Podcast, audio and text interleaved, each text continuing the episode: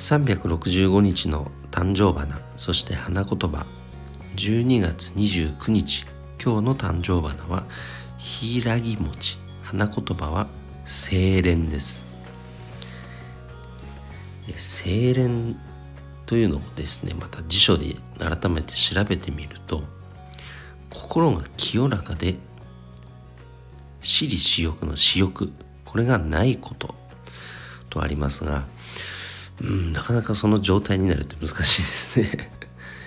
まただ心が清らか、まあ、今年1年のねこの年末ですから振り返りをして棚卸しをしてそして来年のね、えー、年明けこの清らかな状態で晴れやかな状態でねまた新年を迎えたいと思いますのでその準備をまた今日もしましょうね。